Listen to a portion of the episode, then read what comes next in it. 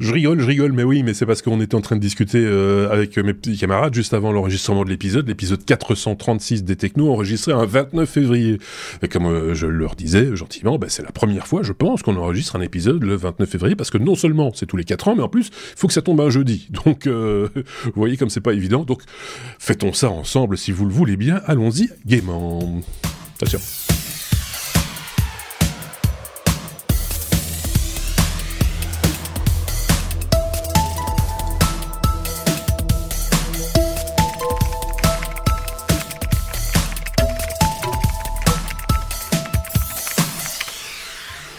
29 février, oui, euh, au camp de base, mais pas partout. C'est-à-dire que du côté de chez David, qui se trouve en Thaïlande, lui, il est déjà le 1er mars. C'est déjà fini, lui, le, 29 euh, février.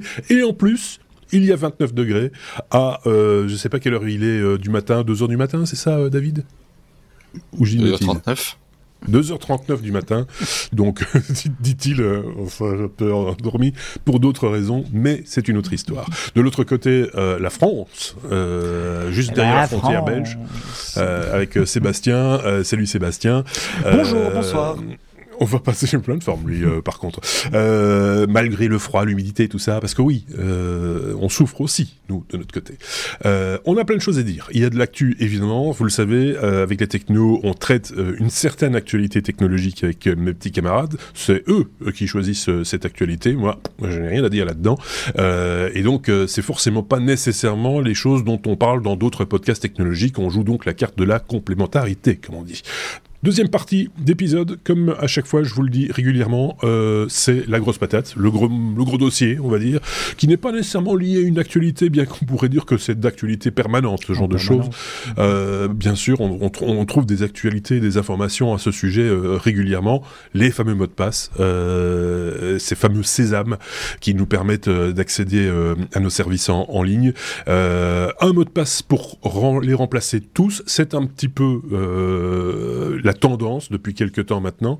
On verra sous quelle forme ça se, ça se passe, parce que c'est pas toujours le même système, il y a des systèmes différents, il y a des, concepts différents, et avec David et, Sébastien, on va passer tout ça en revue, et peut-être que vous ferez une opinion sur quel système est, le préférable, dans quel contexte aussi, puisqu'il y a aussi des différences de, contexte euh, chez les uns et chez les autres. Si vous êtes prêts, mes petits amis, euh, je vous propose de pousser sur le bouton, parce que nous avons un abécédaire, c'est comme ça que ça se passe chez nous, on passe l'actu euh, technologique avec l'abécédaire qui commence chez nous avec la lettre euh,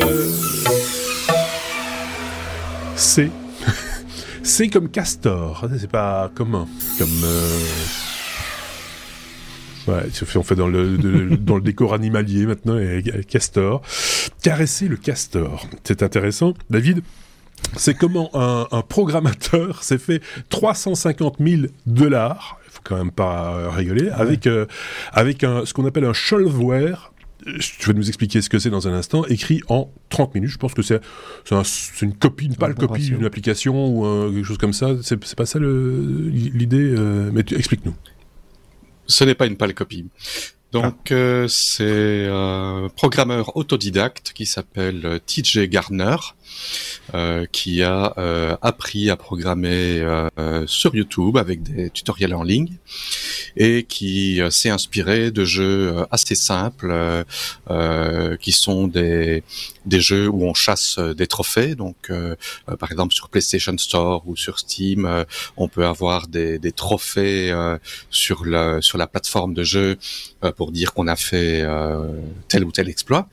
Et donc, il a créé un jeu euh, tout d'abord qui était euh, caresser le chien, et puis euh, caresser le castor, et puis il a fait caresser un peu un peu à toutes les sauces. Et donc c'est un c'est un c'est un jeu très simple et donc mhm. euh, le but du jeu c'est tout simplement euh, d'appuyer sur le bouton X de la manette euh, de la PlayStation pour caresser virtuellement un animal qui est affiché sur un écran fixe.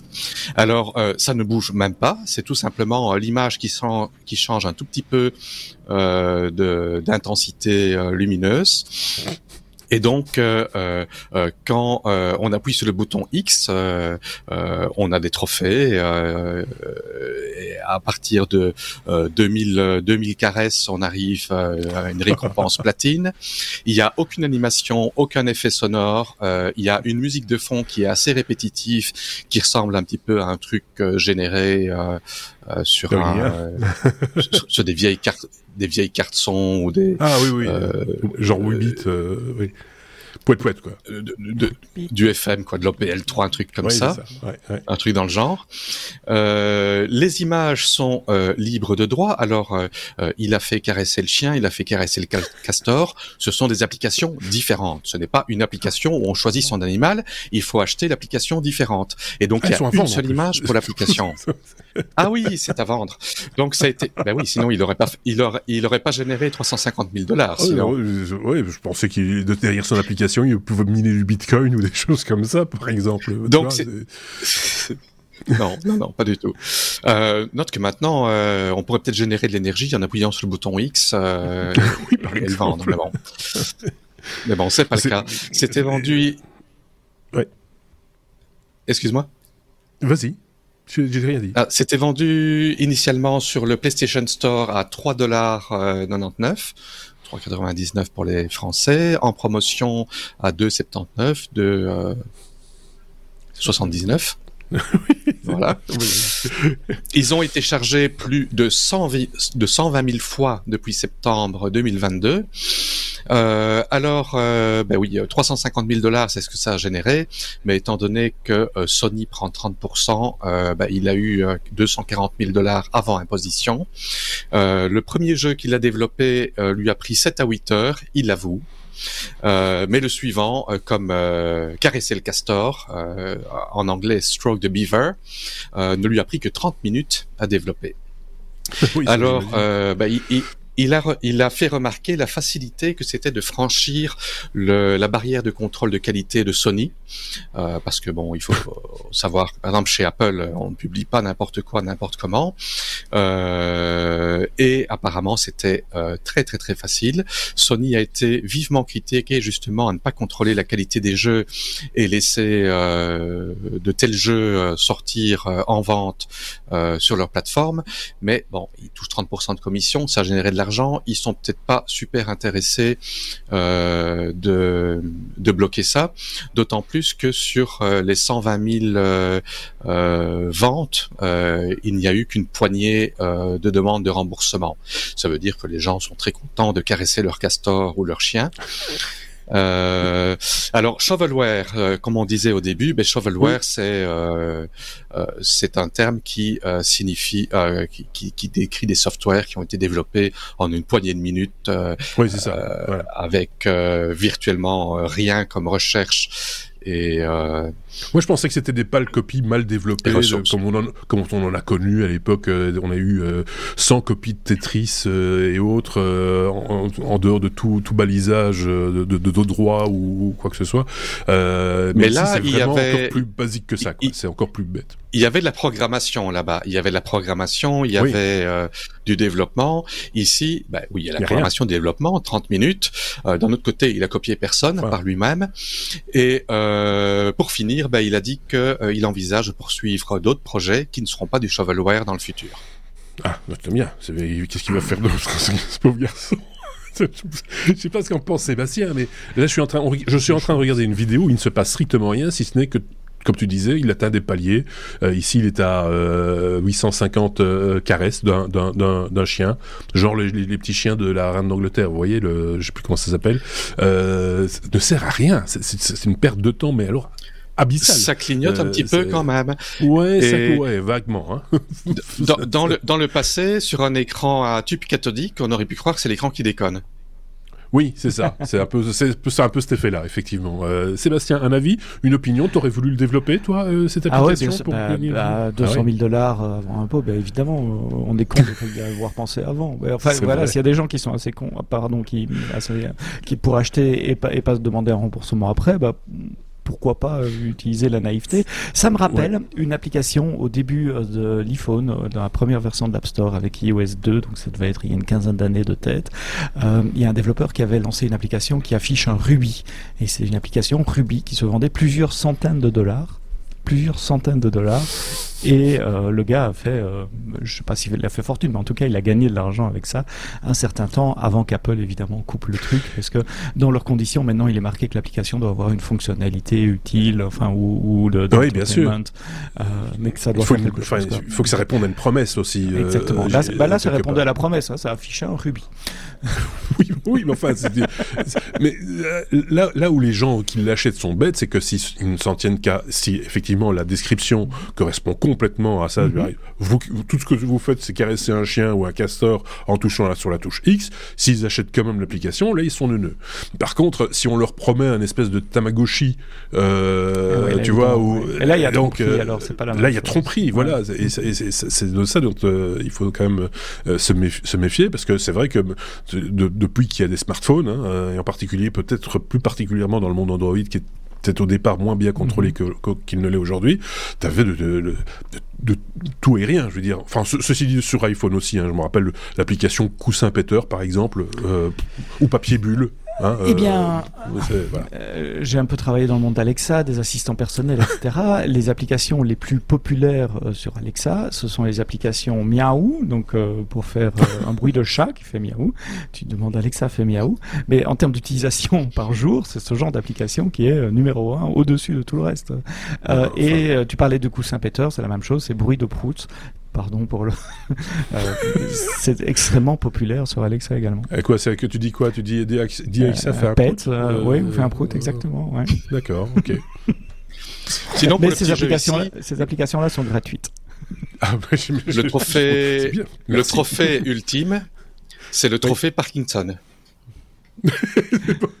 C'est-à-dire oui, oui, parce que ah, pour le.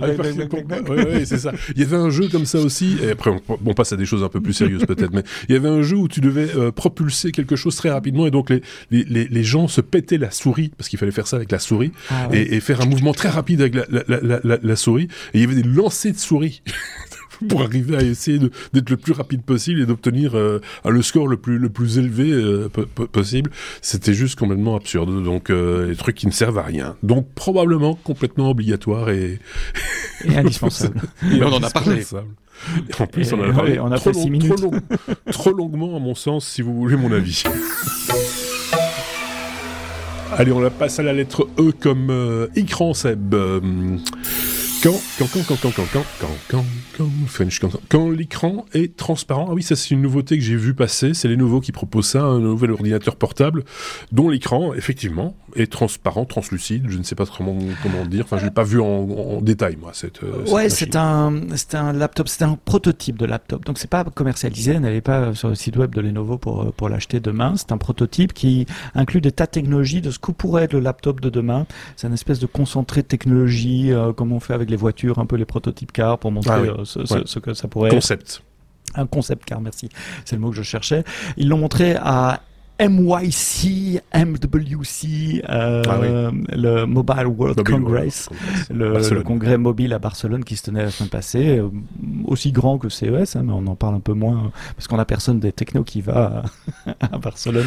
Oui, et puis c'est très centré sur, la, sur, sur la, très mobile, aussi, euh, et avec beaucoup de redites et des accessoiristes et t'as as, plein de fabricants de coques pour smartphones et des choses comme ça. Et puis t'as aussi des annonces, celle-ci en fait partie, de produits. J'ai vu par exemple que Samsung sortait leur, leur bague euh, Ring, euh, je ne sais plus, c'est Ring, je crois, euh, mhm. qui est une bague connectée. c'est des annonces comme ça qu'on a au Mobile World Congress. Bon, voilà, ça fait moins de mousse que le CES quand même. Et donc, qu'est-ce que c'est? C'est un laptop euh, en deux parties qui se plie comme un laptop normal, sauf que l'écran est transparent. Ils utilisent une technologie euh, LCD euh, qui permet de voir à travers la matière si la diode, si la LED est éteinte ou si elle est noire. Donc, si elle est ah. blanche ou si elle émet une lumière, ben, on voit la forme devant nous. Mais si la, la, LED est éteinte, on voit relativement bien à travers à travers l'écran. donc, ça fait un, un, écran transparent. Ça fait un peu science-fiction C'est ça qui a accroché ma curiosité quand j'ai lu cette news-là, parce qu'on se souvient tous des films de science-fiction, que ce soit dans Avatar, dans dans le truc avec Tom Cruise, là, j'ai oublié, peu importe. Euh, Minority Reports, où, on voit des écrans en face de soi avec des, des, des, des images en surimpression. Et alors, il faut noter que ce, ce laptop, donc cet écran a 17 pouces et quelques pour une résolution de 720p. Ils auraient pu le faire en OLED, mais en OLED, la technologie n'est pas encore au même stade et donc ça aurait été un tout petit peu plus bas en termes de résolution, 480p. Donc ils l'ont fait en, en, LCD.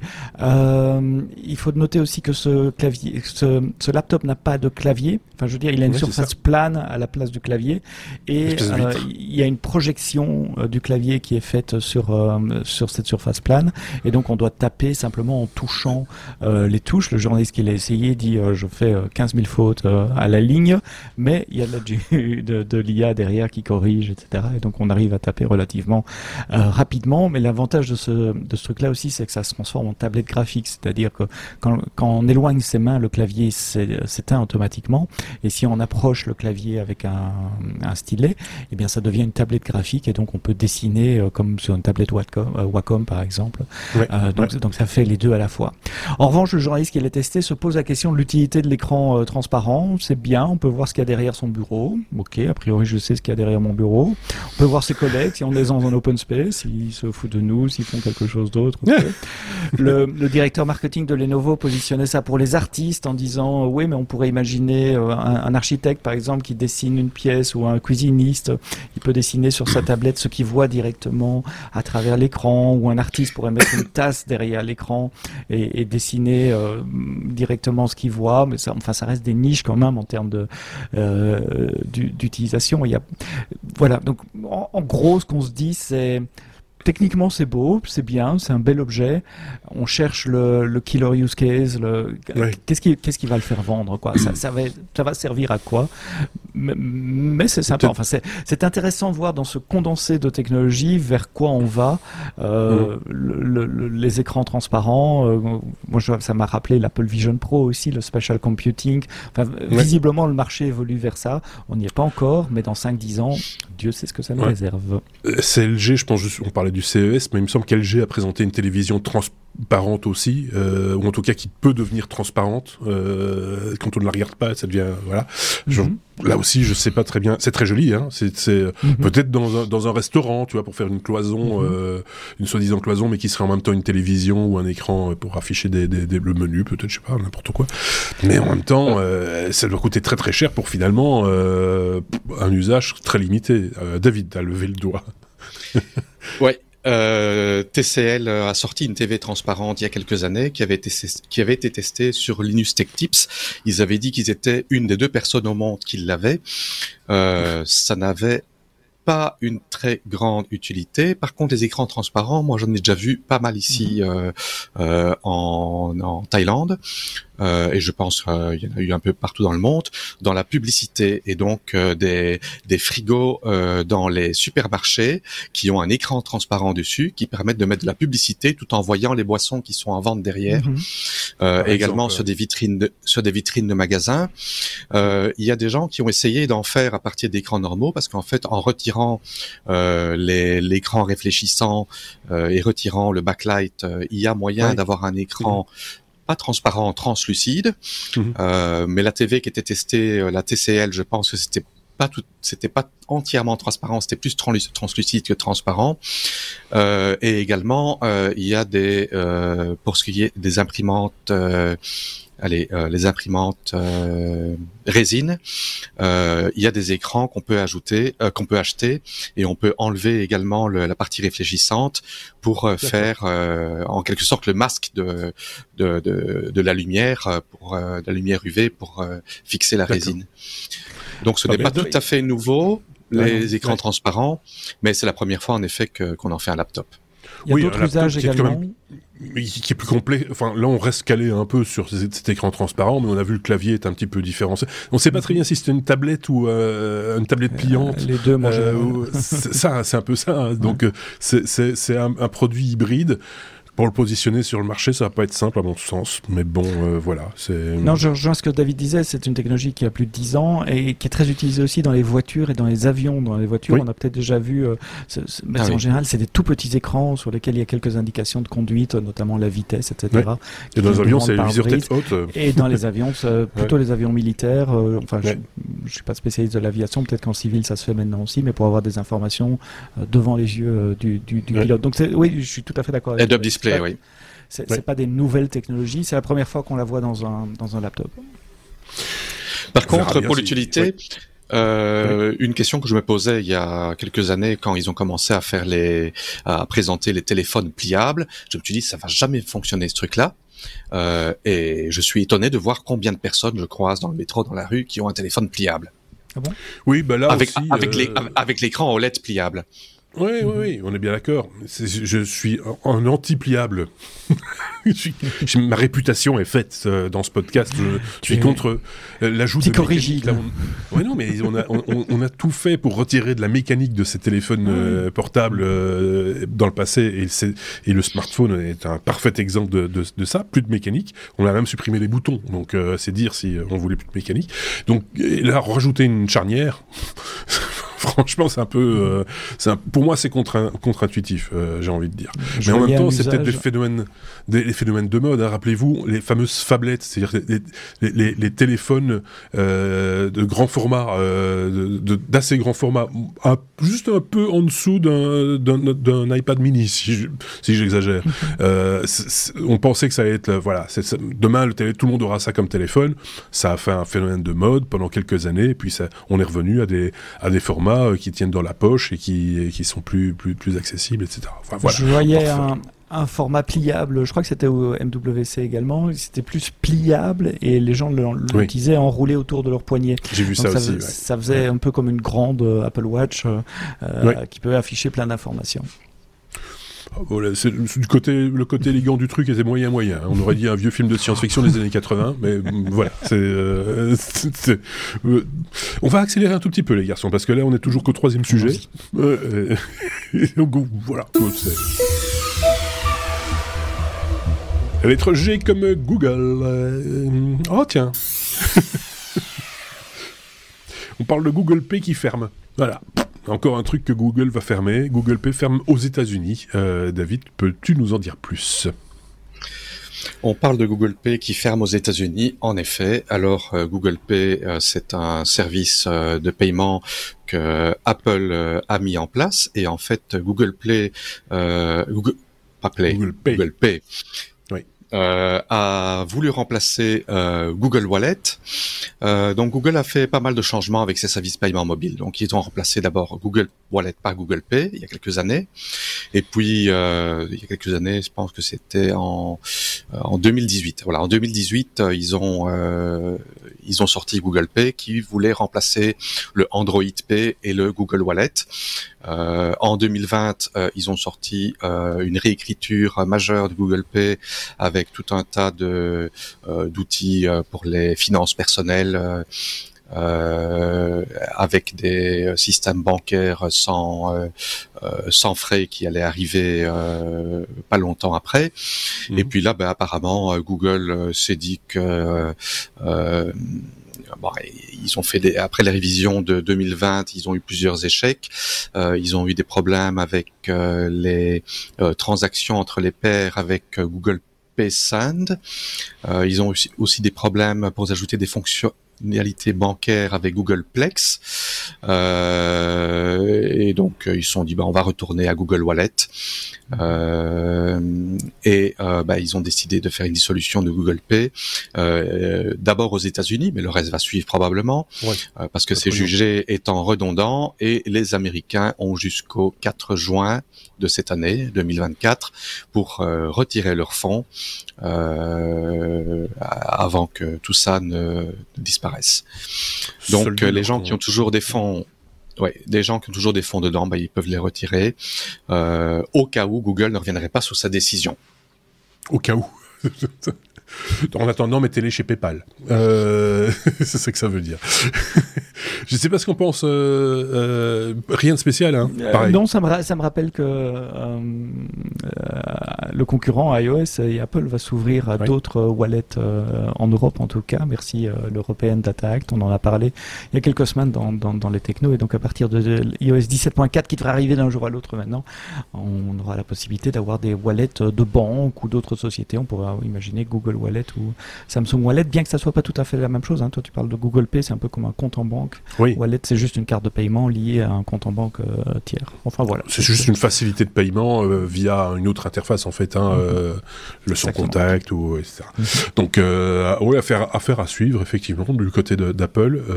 et puis bon, bah, il y a le fameux cimetière. Hein, J'ai pas l'adresse. Je, devrais le garder mhm. en, en bookmark permanent, en, favori permanent, le, fameux cimetière des des, des choses qu'a créé Google et qui ont disparu. C'est en a plusieurs. Il y a G, comme, donc G en, français, cemetery.co, c'est ça, voilà. Et il y a euh, killedbygoogle.com aussi.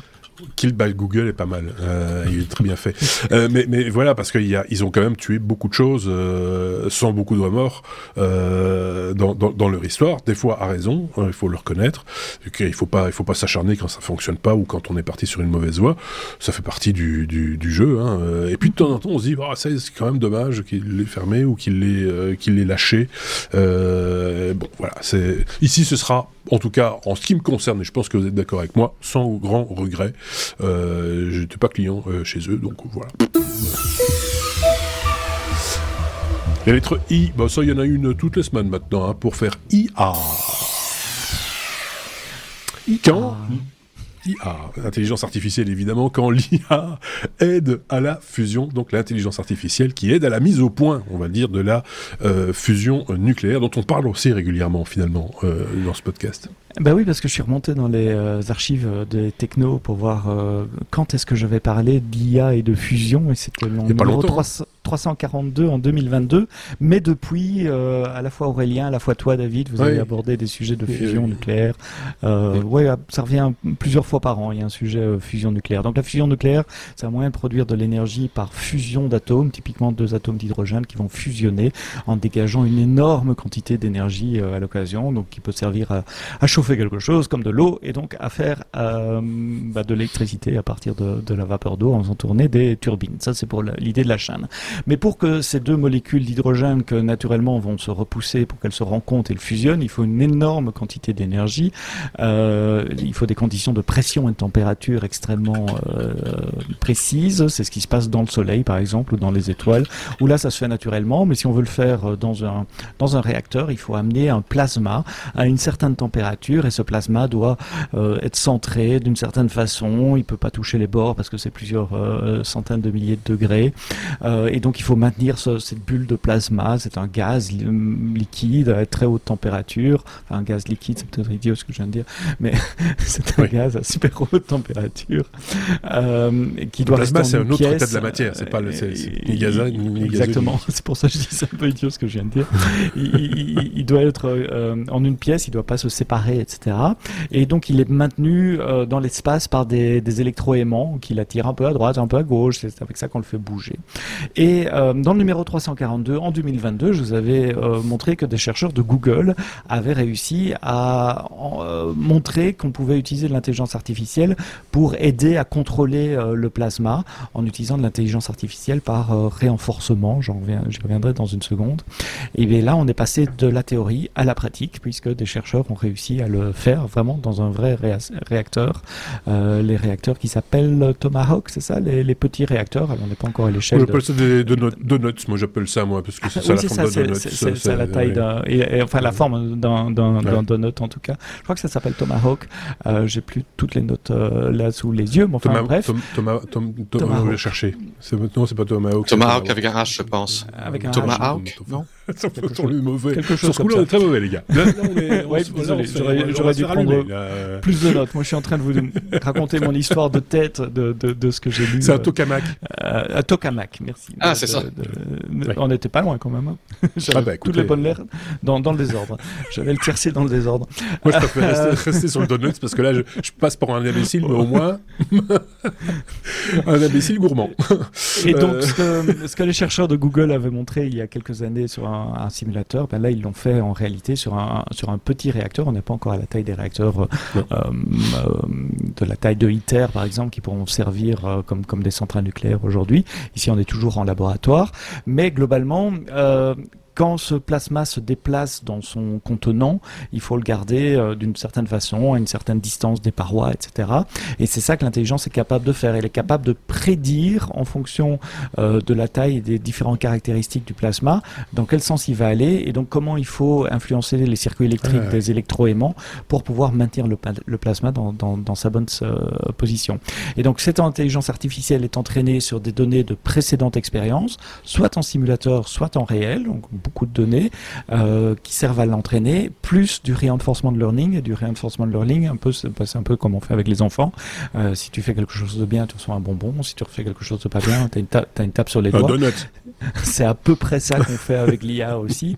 En gros, il y a des fonctions de récompense. Et euh, quand, quand l'intelligence artificielle prend une action, c'est-à-dire ici dans ce cas-ci, changer un peu les éléments, les, les aimants électromagnétiques pour faire bouger le plasma dans un sens ou dans l'autre, elle reçoit sur base des, données qu'on connaît euh, des expériences passées, euh, une récompense. Donc c'est un chiffre de, disons de, moins 1 à 1, j'invente, mais, c'est l'idée. Moins 1 c'est mauvais, c'est pas bien, t'as pas bien fait. 1 c'est bien. Et si on répète ces expériences des millions et des millions et des millions de fois, le système arrive à apprendre quels sont les, bons comportements. Dans le papier qui a été publié en anglais sur Nature et dont il y a une traduction qui est faite et qui vous trouverez également dans les notes du, podcast, il s'explique que euh, le système arrive à prédire à peu près 300 millisecondes avant qu'un événement se produit, ah euh, ce, qui, va se passer. Et 300 millisecondes, ça suffit pour réagir, pour changer mmh. un peu euh, l'électricité sur les aimants et pour, euh, pour contrecarrer le, le, sens du plasma. Et donc, on semble se diriger vers des, centrales à fusion, ça c'est à peu près certain que ça arrivera un jour, mais avec beaucoup, beaucoup, beaucoup de logiciels et d'intelligence artificielle pour rendre cette, cette, cette, euh, cette réaction qui a été théorisée il y a très longtemps, pour la rendre pratiquement possible aujourd'hui grâce à, grâce à du logiciel. Parce que ce n'est que du contrôle, en fait. On comprend bien le. Mhm. et donc, ce contrôle-là, nous, on n'est pas avec nos petites mains et nos petits cerveaux tout lents euh, capables de le, de, le, réaliser. Donc, il faut de la puissance de calcul derrière et, l'intelligence artificielle euh, sert, euh, sert à ça aussi. Moi, je trouve ça euh, passionnant, euh, soit dit en passant. On, ça, on, pourrait se servir du même type de modèle pour des choses moins complexes que celle-là, comme par exemple, je sais pas moi, du, pilotage automatique d'avion, par exemple. C'est exactement ça. Le, le Piloter des drones dans le vent. Par exemple. Le oui, mais c'est raison. Le reinforcement learning, c'est la technique d'intelligence artificielle qui est utilisée pour euh, créer des autopilotes, que ce soit pour des voitures, pour des drones, pour des avions. Euh, l'algorithme apprend euh, des actions, des bonnes actions et des mauvaises actions, actions qu'il a réalisées dans le passé. Donc moi je trouve ça vraiment ben, voilà ça là ça sert à quelque chose quoi. C'est pas juste pour embêter son monde. C'est pas c'est on, ne caresse pas un, putois un chien. Ou, ou, un chien ou une crevette. C'est autre chose. Mais une IA pourrait le faire. Caresser un chien un putois ou une crevette? Plutôt que moi d'appuyer sur le bouton X, elle pourrait le faire beaucoup plus vite que moi. ça. Je. David, il est capable de nous faire une application qui, qui, qui, qui, se sert de l'application du, du, mec pour caresser à sa place. Tu vois, c'est juste. Euh, Mais attends, il y a, il y a, il y a des joueurs qui ont fait ça, qui ont fait des, des, sortes de petits robots mécaniques qui appuient sur le clavier bah encore et encore parce qu'il faut faire des actions répétitives. Et donc, il y en a ceux qui sont amusés à faire ça. Pour faire croire qu'on travaille, quand on travaille Par exemple, en, télétravail, pour, pour, pour rester actif sur le clavier. Euh, euh, parce qu'il y a des applications qui contrôlent si le clavier est actif ou pas. Mais là, on, sort, on change, on sort de nouveau du sujet, les gars. Il faut revenir dans le sujet, par exemple. S, j'avais dit une lettre, hein, un mot, euh, et on, on, en met deux. Euh, S comme Stable ah, Diffusion. Ah bah oui. Hein, on enlève l'espace, c'est bon. c'est oui, ça forcément. Stable Diffusion, euh, David, la version 3 euh, est sortie et semble euh, joyeusement écraser ses concurrents que sont Midjourney, DALI 3 ou encore Google Image FX. Voilà. J'étais assez étonné de voir cette annonce parce que Stability, oui, Stability AI, a sorti euh, euh, il y a juste deux semaines, ils ont sorti un, truc qui s'appelle Stable Cascade, qui est euh, un nouveau modèle de, de génération d'images qui était euh, avec un, algorithme tout tout, euh, tout novateur. Et, ça, ils l'ont sorti. J'ai l'occasion de le tester. Et puis deux semaines après, bah, ils sortent Stable Diffusion 3, euh, qui semble être nettement plus avancé que euh, tous les concurrents et euh, les anciennes versions de Stable Diffusion.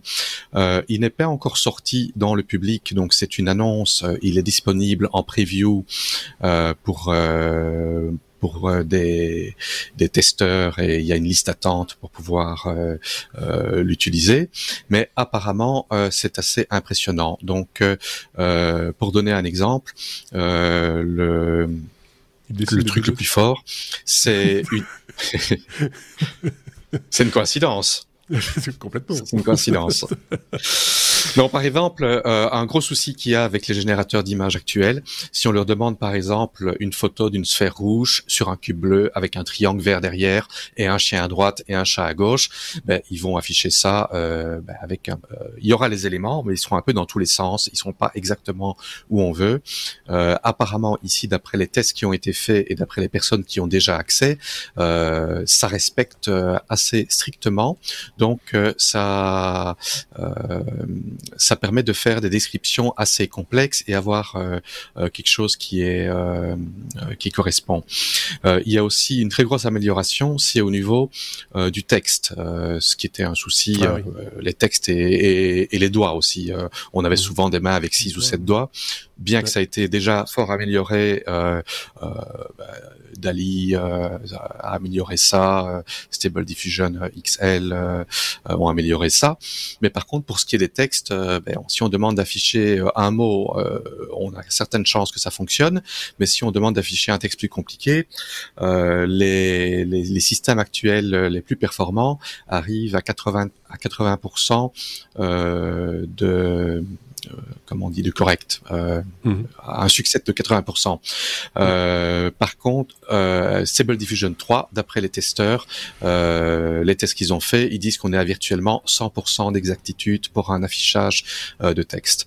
Alors, ils ont ils, ils, ont dit qu'ils vont sortir mais, des modèles différents qui vont de 800 millions de paramètres à 8 milliards de paramètres, ce qui veut dire que ça va, ça va pouvoir tourner sur des plateformes différentes avec des puissances différentes. Donc, euh, euh ben, les gens qui ont euh, un GPU de data center ou un cluster de, GPU data center pourront utiliser le gros modèle. les gens qui ont une petite carte graphique pourront utiliser le plus petit modèle. également, ils parlent que ça va pouvoir utiliser des entrées multimodales. Ça veut dire pas uniquement du texte, mais pouvoir entrer du texte, pouvoir entrer des images, éventuellement peut-être euh, euh, une, euh, une entrée vocale, je ne sais pas. c'est ce que multimodal veut dire. Donc voilà, il y a une liste d'attente. je n'ai pas eu l'occasion de le tester, donc vu que je n'y ai pas accès, si ça respecte les les promesses que qui sont annoncés et ce que les testeurs donnent jusqu'à présent, euh, ça pourrait écraser tous les systèmes euh, euh, existants de génération d'images, non seulement en exactitude de génération, mais en qualité d'image jusqu'à la prochaine génération d'autres IA, etc. Parce que tout ça évolue euh, euh, assez rapidement finalement, de six mois en six mois ou, peut-être un petit peu plus, on voit le, la, la, la, progression. Moi, le test que j'aime bien voir quand, euh, quand on, on, lit des articles qui parlent de, de ces évolutions, c'est sur base du même prompt euh, envoyé à deux IA différentes, comment le rendu est, est, est différent. Et, euh, et, des fois, on nous dit ah c'est mieux là, mais en fait, quand tu le regardes un petit peu, tu te dis bah ouais, mais l'autre il est plus poétique. Enfin, en tout cas, il a été documenté sans doute avec euh, une base plus, euh, plus, bah, d'un autre genre entre guillemets, euh, et, donc ça, ça, ça, ça, rend mieux. c'est un peu particulier. C'est parce que tout ça évidemment, ça, c'est basé sur, bah, de, la nourriture qu'on leur a donnée, donc des œuvres ou des photos ou des dessins qu'on leur a C'est ce que j'ai eu l'occasion de tester parce que j'ai comparé les différents euh, les différents systèmes de génération de de Stability AI, sauf, sauf le dernier évidemment que j'ai pas encore accès.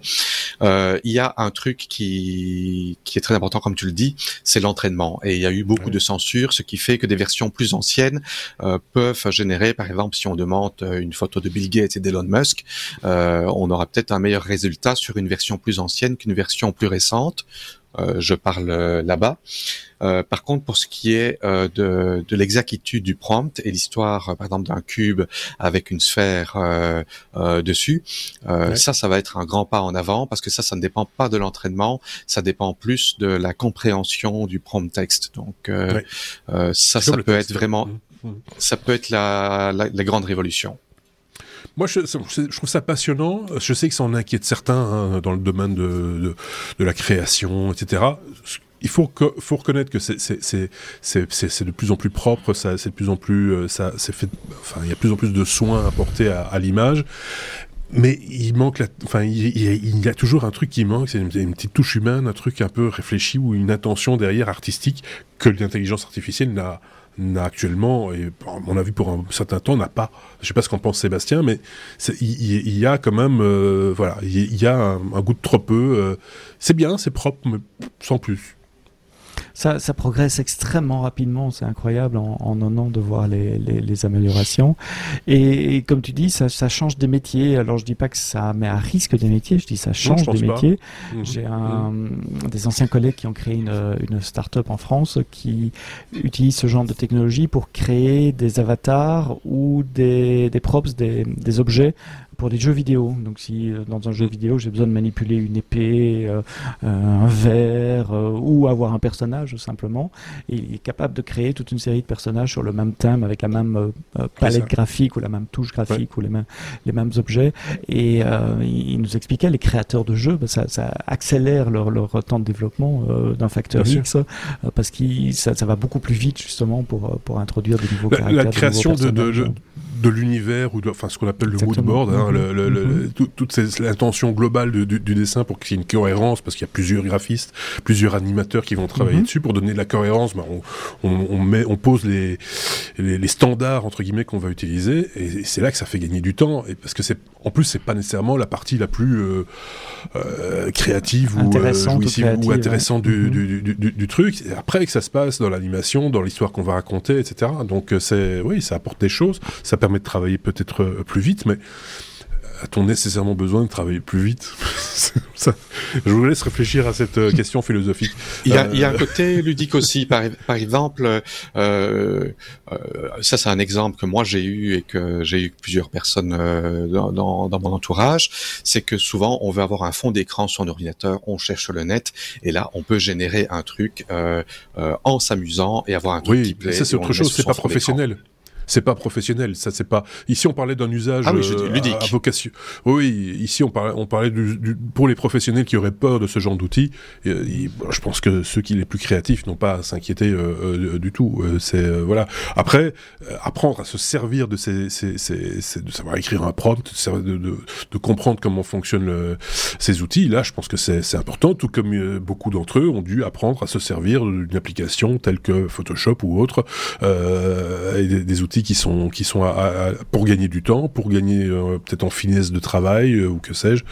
Voilà. Après, tout le monde ne fait pas la même chose et je pense qu'il y a encore beaucoup de gens qui resteront avec et à raison avec de la toile ou un papier crayon ou euh, ou un pinceau de la peinture et c'est très bien comme ça c'est même parfait j'ai envie de dire on passe à la suite Oh, il y avait longtemps. la lettre W comme euh, oui mais non. Euh, il va falloir que... Parce que je pense que c'est le premier de la saison, euh, sans, sans, sans ah, rire. Euh, ah oui, oui, le oui mais non, je rappelle ce que c'est. C'est une information certes technologique, mais improbable, mais technologique, mais en même temps improbable, mais technologique, quand même, parce que voilà, mais improbable. Donc c'est le oui mais non. Euh, c'est comme ça qu'on l'a appelé depuis très très longtemps, et ça faisait un moment, depuis la nouvelle formule en fait, hein, euh, euh, qu'on nous avait plus proposé un sujet W comme oui mais non. Euh, une, on reparle d'intelligence artificielle d'ailleurs, euh, Sébastien, euh, une intelligence artificielle qui surindexe la diversité ça donne des effets euh, particuliers. C'est comment ça se passe Comment ça se traduit Pas, pas, attendu en tout cas. Et en tout cas, la, transition est, est, parfaite avec le sujet précédent de, de David, puisqu'on parle toujours de génération d'images. Vous savez à combien on a critiqué les, les IA de d'inclure des biais, nos biais à nous de la société patriarcale et machiste et euh, dominée par des euh, white male middle age.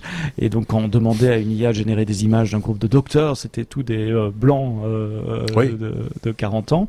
Et donc Google a corrigé ça et dans leur nouvelle génération de Gemini, Gemini c'est le dernier modèle, euh, enfin c'est une famille de modèles de Google qui génère du texte, qui est dans, dans les assistants, dans vos autos, sur vos téléphones Android mhm. maintenant.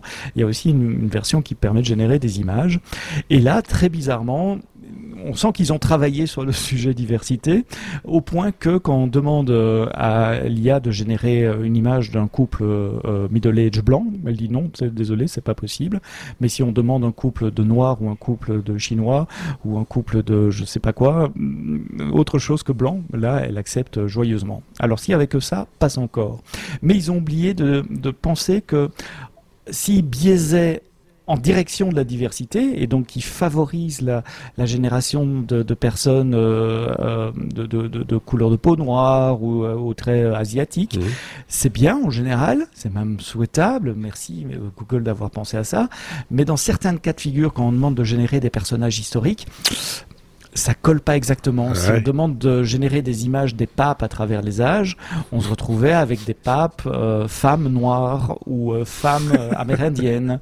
Si on demande de, de, de, générer un, un, soldat allemand en 1943, mais il faut taper soldat avec une faute d'orthographe, sinon il y a les filtres qui se déclenchent en disant non, désolé, je fais pas ça. Mais si on arrive à passer outre ces filtres, il génère des images d'un monsieur noir ou d'une femme indienne en uniforme nazi, ce qui est très peu probable quand même historiquement parlant. Et donc ça a fait un tollé euh, sur la toile en disant bon ben c'est bien de, de, penser à la diversité, euh, mais là vous avez peut-être été un poil trop loin dans la diversité. Et euh, le, le, le, CEO de, de Google s'est excusé à la fois publiquement et en interne. En interne, il a publié un mémo en disant c'est inacceptable, on peut pas laisser ça comme ça. D'ailleurs, ils ont arrêté le système, le temps de le corriger. Je suppose qu'il sera de nouveau disponible dans dans quelques jours ou dans quelques semaines. Euh, et en, externe, il a expliqué bah, que c'est une erreur humaine. Globalement, c'est euh, dans ce souci de, de penser proactivement à générer des images diverses, ils n'ont pas pensé que dans certains cas, c'était pas souhaitable et tous les cas historiques typiquement. Euh, l'exemple des papes est le, meilleur exemple. Oui, oui, euh, alors on a vu ces images traîner sur la toile vous les avez peut-être vu passer cette semaine. Moi, oui, ça, m'a beaucoup fait sourire. ouais, moi aussi. Parce que enfin c'était c'était en même temps je trouve enfin ça, fait un petit peu froid dans le dos de voir ce genre d'image parce que il y a un décalage un tel décalage entre le, le, le, contexte et, et, ce qu'on en fait en, en, en finalité. Ça c'est un peu crispant quoi. Et, et, en même temps euh, tu, j'ai eu le même genre de comportement euh, pour pour te dire sur ce qu'on a on a beaucoup vu aussi euh, euh, des, des, des, vidéos maintenant hein, générées par mhm. intelligence artificielle. Et il y, a une, cette vidéo qui est un, un raté où on sort une chaise du sable. Je sais pas si vous l'avez vu je l'ai pas sous la main c'est dommage. Mhm. une chaise de jardin du sable et cette chaise se, se contorsionne toute seule dans l'espace et, et, et, et se, se, déplace elle-même dans l'espace de manière très très fluide et presque naturelle. On dirait un animal mais ça reste une chaise de jardin. et c'est ça, moi ça me fait un petit frisson dans le dos. Ah, c'est bizarre cette chose. C'est c'est euh, je, je, connais tous les éléments. Il y a des personnages, il y a des êtres humains, il y a, il y a cette chaise, mais cette chaise n'a enfin c'est bizarre. Et là c'est pareil. J'ai le même genre de, de, de crispation par rapport à, à ces images où il y a quelque chose. Tous les éléments sont quasiment naturel, euh, presque connu, mais ça va pas ensemble. du tout. C'est euh, ça. Mais c'est quand même très particulier et euh, voilà. D'où euh, la réflexion. Il y a encore du chemin et, et, comme c'est toujours pas, ben, c'est pas doué de, allez, c'est pas, il n'y a pas d'âme, il n'y a pas de, il y a pas un être humain. Enfin, il y a trop d'êtres humains quelque part derrière. finalement, ça donne des résultats très particulier. Euh, on aura certainement, euh, à n'en pas douter, l'occasion de reparler d'intelligence artificielle, vous vous en doutez, mais la partie euh, news se clôture ici, et donc on va entamer notre dossier de la semaine, que voici, que voilou.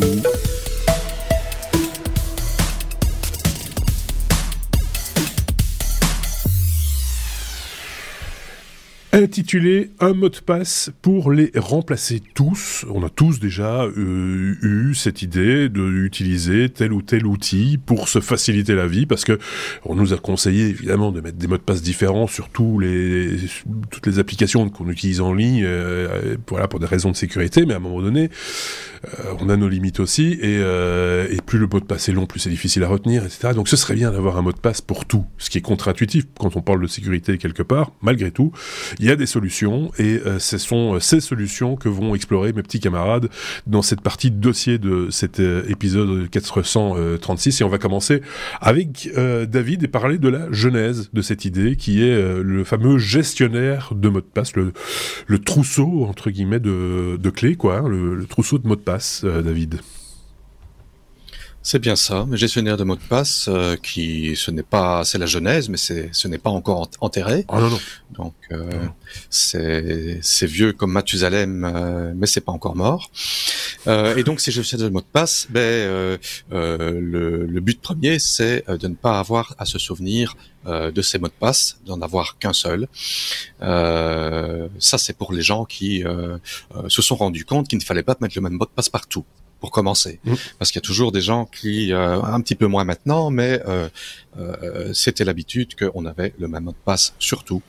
Et donc, ben, il y avait des petits problèmes quand on était sur un site malveillant et qu'on se faisait sniffer son mot de passe. Ben, on a une adresse à Gmail, on va essayer le même mot de passe dessus en fait euh, euh, toujours aujourd'hui, euh, quelqu'un qui qui fait un site de, de sniffing de mot de passe, s'il voit l'adresse email du gars, c'est Gmail, il y a un bon pourcentage de chances, entre 30 et 50% que le mot de passe fonctionne dessus, bien qu'il y a maintenant des, des, systèmes de sécurité mis en place dont on parlera un peu plus loin.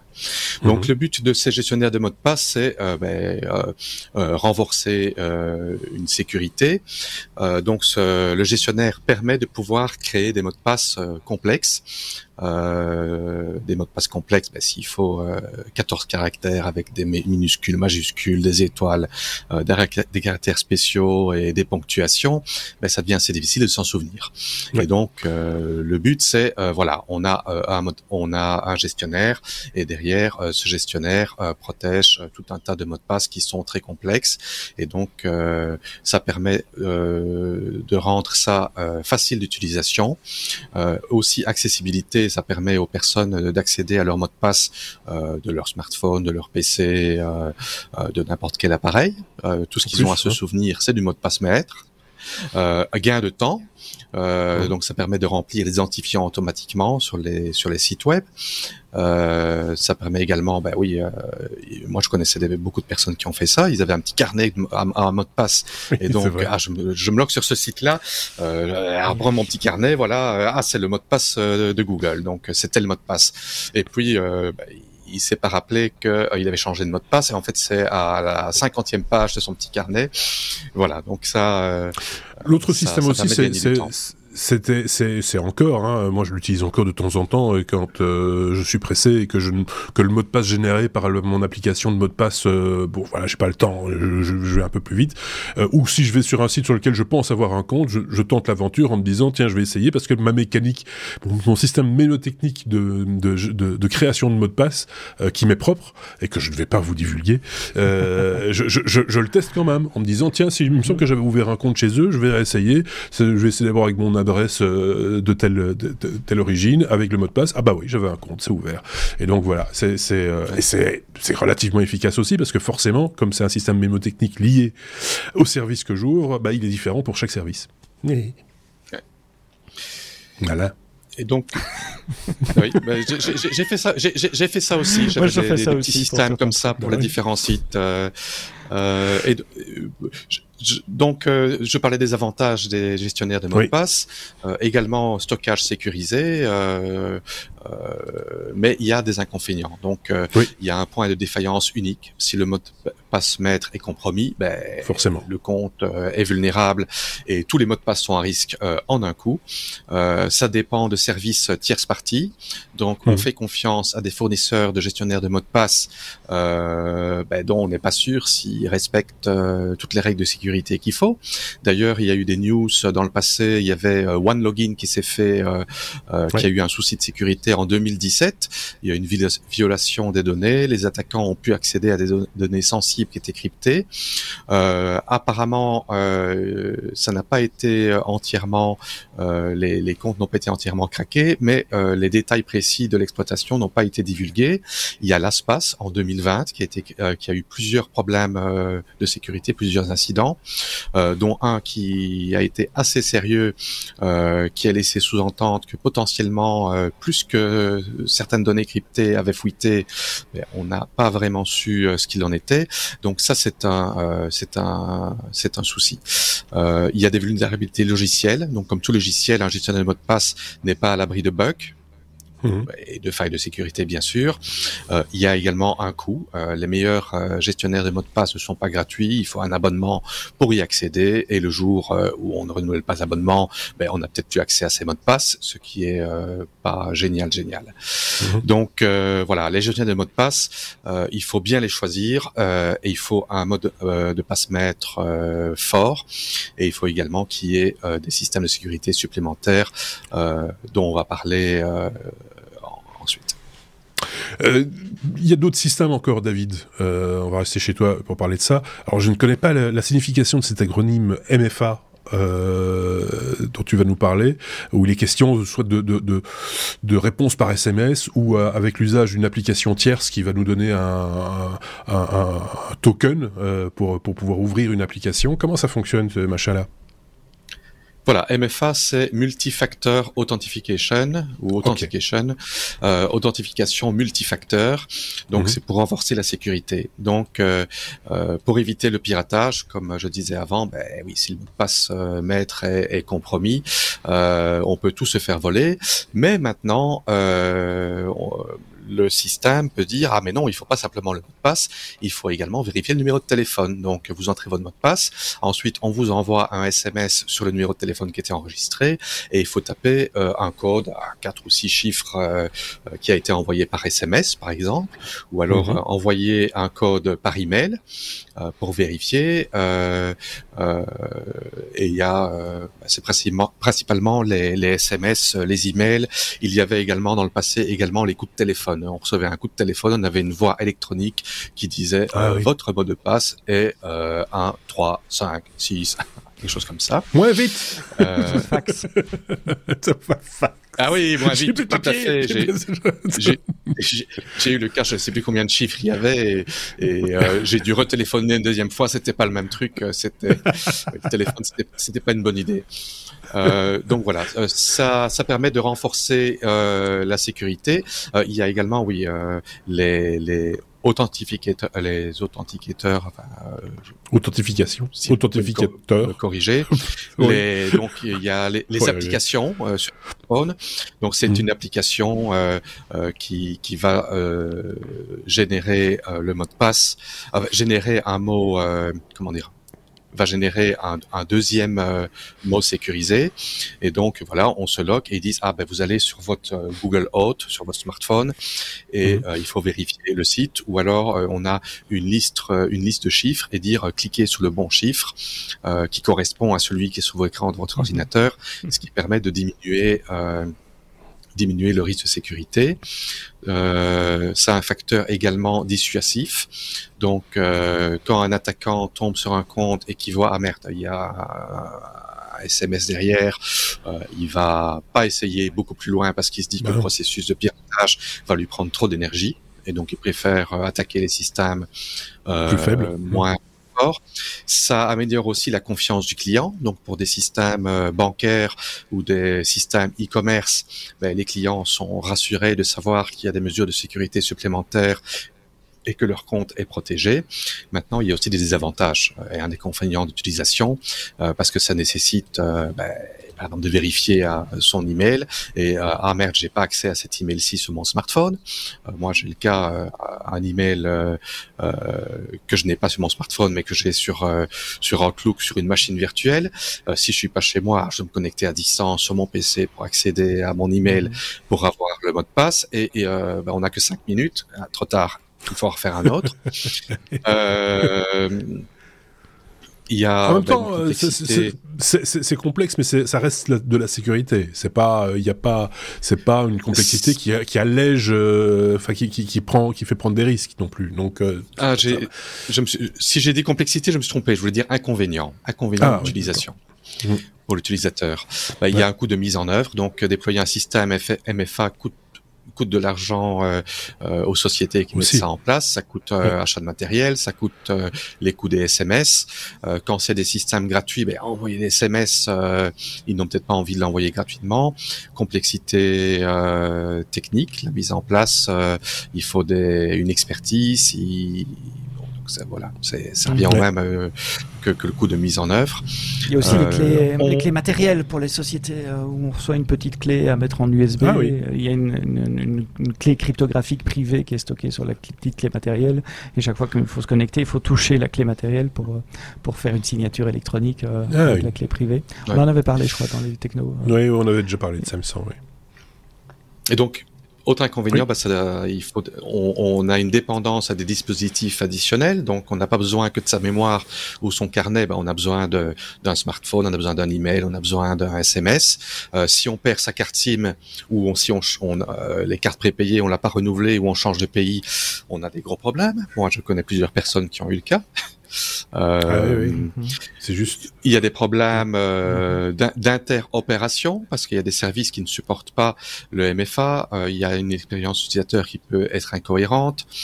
voilà, voilà. Donc je pense que j'ai fait plus ou moins le tour de. ouais, je pense aussi, c'est bien. Euh, effectivement, on voit bien les avantages, bon, euh, les inconvénients. Alors après, chacun verra dans les inconvénients, on peut ah ouais, enfin ça c'est quand même un peu tordu, c'est un peu exagéré.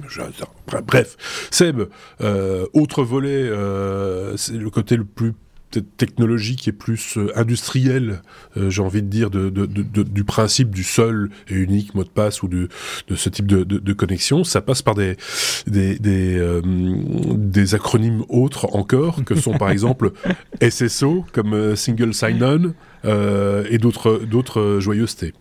J'ai fait un concours du, nombre d'acronymes que je peux caser dans la conduite. Oui, là j'en ai. Non, mais c'est vrai qu'avec le, les, les, gestionnaires de mots de passe, comme David l'expliquait, on n'a qu'un seul mot de passe à retenir, c'est le mot de passe maître. Il peut donc être bien compliqué, on peut le changer régulièrement. Tous les autres sont dans notre coffre-fort de, de mots de passe. C'est bien pour un usage personnel à la maison, c'est ce que j'utilise aussi. Mais en entreprise, il faut quand même euh, autre chose. Et, et tout le problème vient du fait qu'on a plusieurs identités.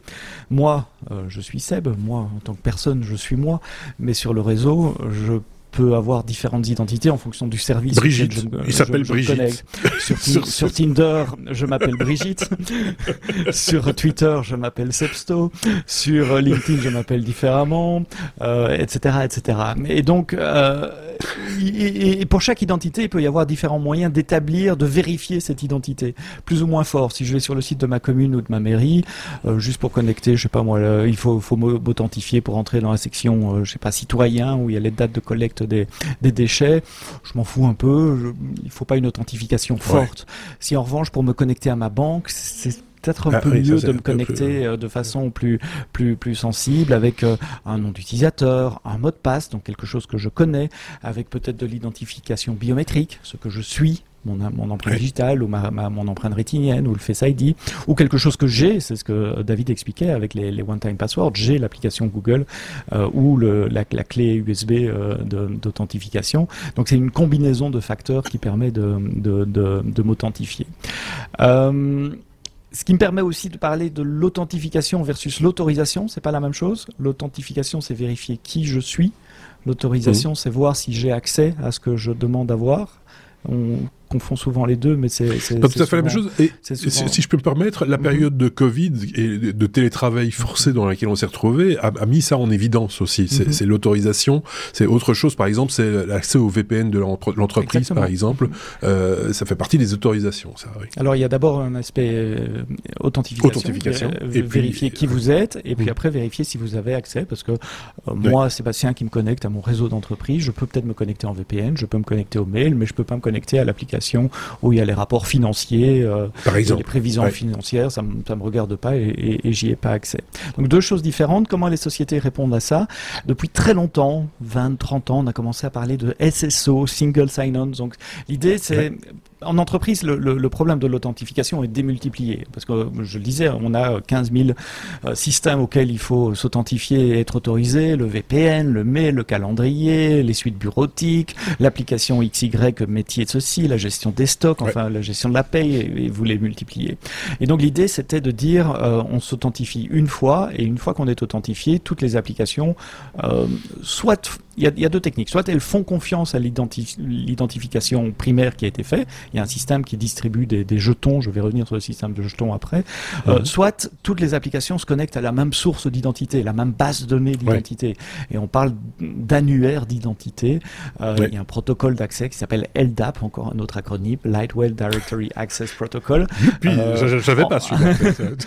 en, en, entreprise, vous connaissez peut-être Active Directory. Vous avez peut-être déjà entendu ou vous avez eu des voilà c'est un annuaire d'identité euh, où il y a votre nom, votre prénom, votre département, le nom de votre chef, mais aussi votre mot de passe et les groupes auxquels vous appartenez. Et souvent, sur base des groupes, on arrive à définir les accès. Tu veux un autre acronyme?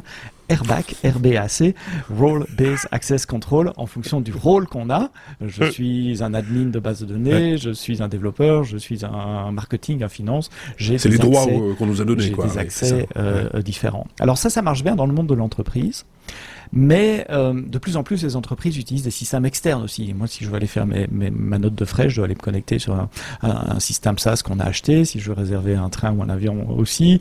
Euh, si je veux prendre des congés, c'est aussi dans un autre système externe à notre entreprise. Et donc, on peut pas demander à des systèmes de sociétés externes de venir se connecter sur notre Active Directory, pour faire simple.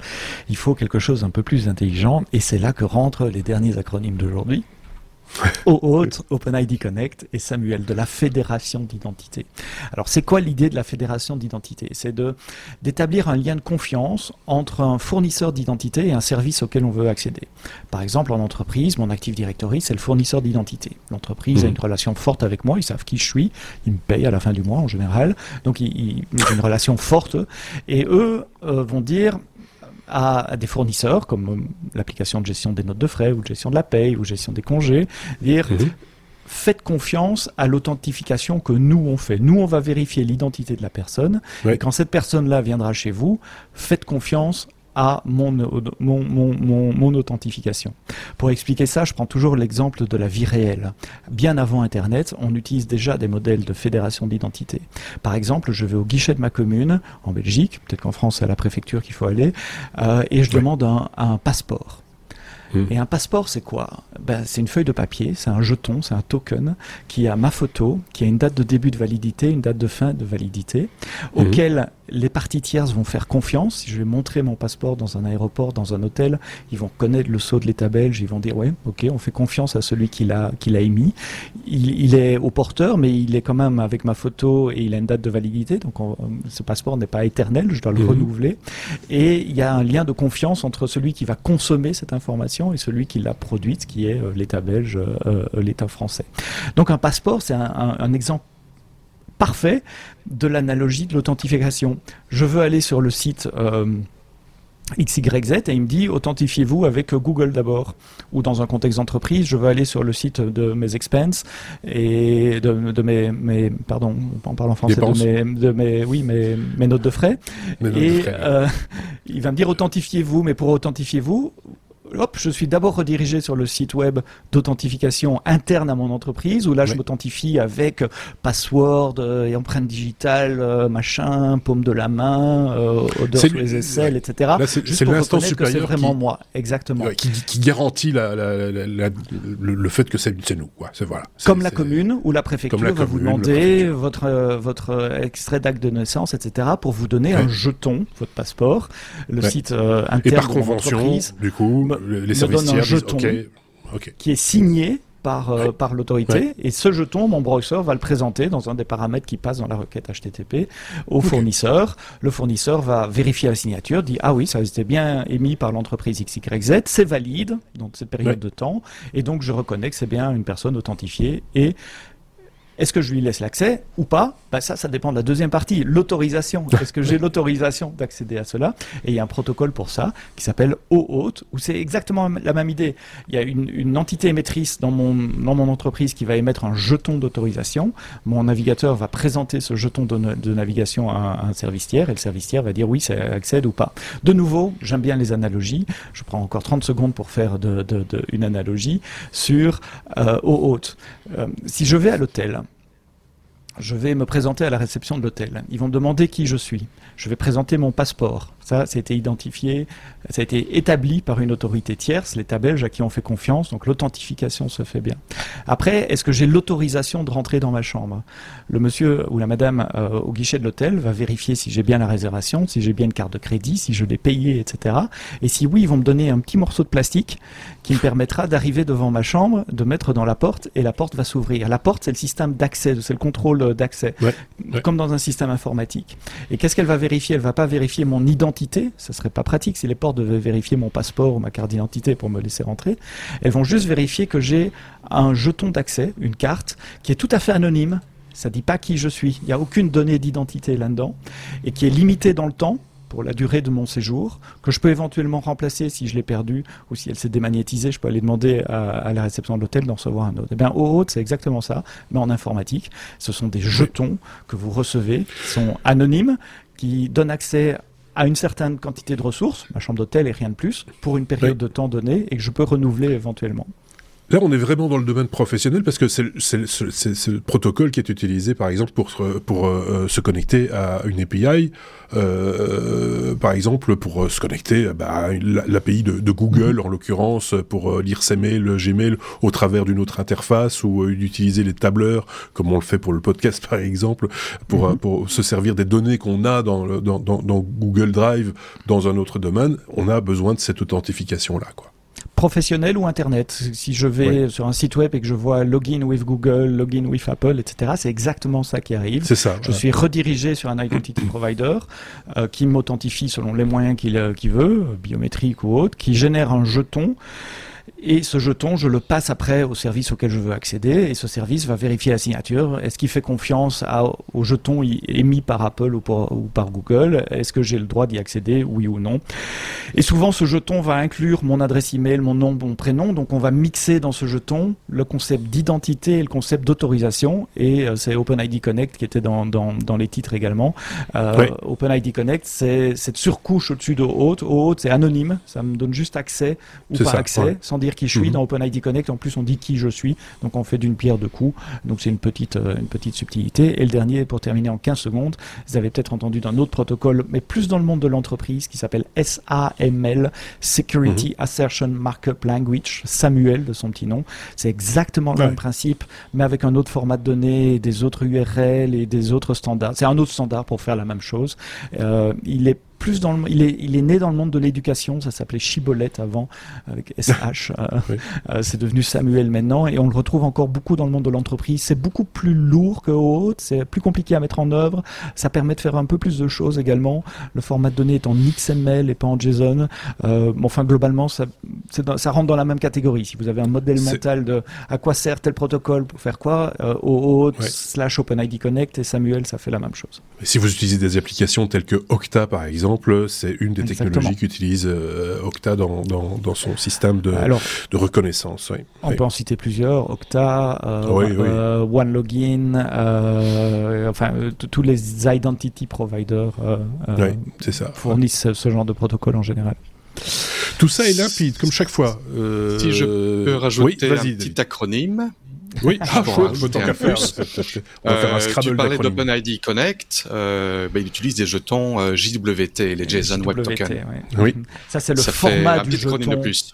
C'est le format du jeton qui est échangé euh, par un serveur hôte ou OpenID Connect. C'est un format JSON, donc avec des accolades et des, et des lettres, qui est signé également la plupart des acronymes dont on a parlé sont dans les notes de ce podcast, donc en description de la vidéo si vous êtes sur YouTube ou euh, dans, la, dans notre blog lestechno.be. Euh, si, euh, on va faire un petit, un petit jeu qui ne rapporte rien, hein, mais c'est juste pour voir si vous étiez attentif jusqu'au bout.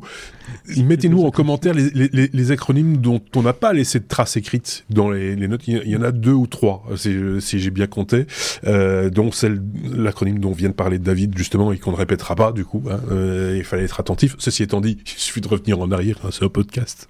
Soyez malin. Euh, mais mettez-les en commentaire avec leur signification également pour que tout le monde puisse en profiter. Et ce sera encore mieux. Euh, et, et ce soit un petit truc ludique aussi, rigolo, hein, pour voir si vous étiez bien bien attentif. Euh, voilà. Euh, on a bien fait le tour de ce dossier mot de passe pour les remplacer, un mot de passe pour les remplacer tous. Euh, la mission, je pense, est remplie. Euh, et si vous de votre côté avez également des, des, informations à nous communiquer, peut-être sur des nouvelles façons de faire peut-être ésotérique, je sais pas, faire, faire appel à, à des gens qui sont morts. Euh, tu vois, c'est, quel est mon mot de passe euh, mon, tonton ne sait plus mon mot de passe et il ne veut plus. Où est mon carnet? Euh... Donc, euh, merci en tout cas à tous les deux. Euh, si on a bien fait le tour, je pense que vous n'avez rien à rajouter pour vous, pour vous, pour votre défense, non Donc, euh, on va, on, va s'arrêter là. La semaine prochaine, d'autres chroniqueurs, je pense. Hein, oui, il me semble. Et ce sera jeudi prochain, forcément, pour un, nouvel épisode des Technos. Merci d'avoir écouté cet épisode. Merci de le partager avec votre ami, de le commenter avec votre ami, avec vos amis, de le commenter et d'éventuellement y mettre une notation, soit par le biais de pouces vers le haut bien sûr, ou euh, d'étoiles en fonction de l'application dans laquelle vous vous trouvez. Merci en tout cas, à très bientôt, au revoir.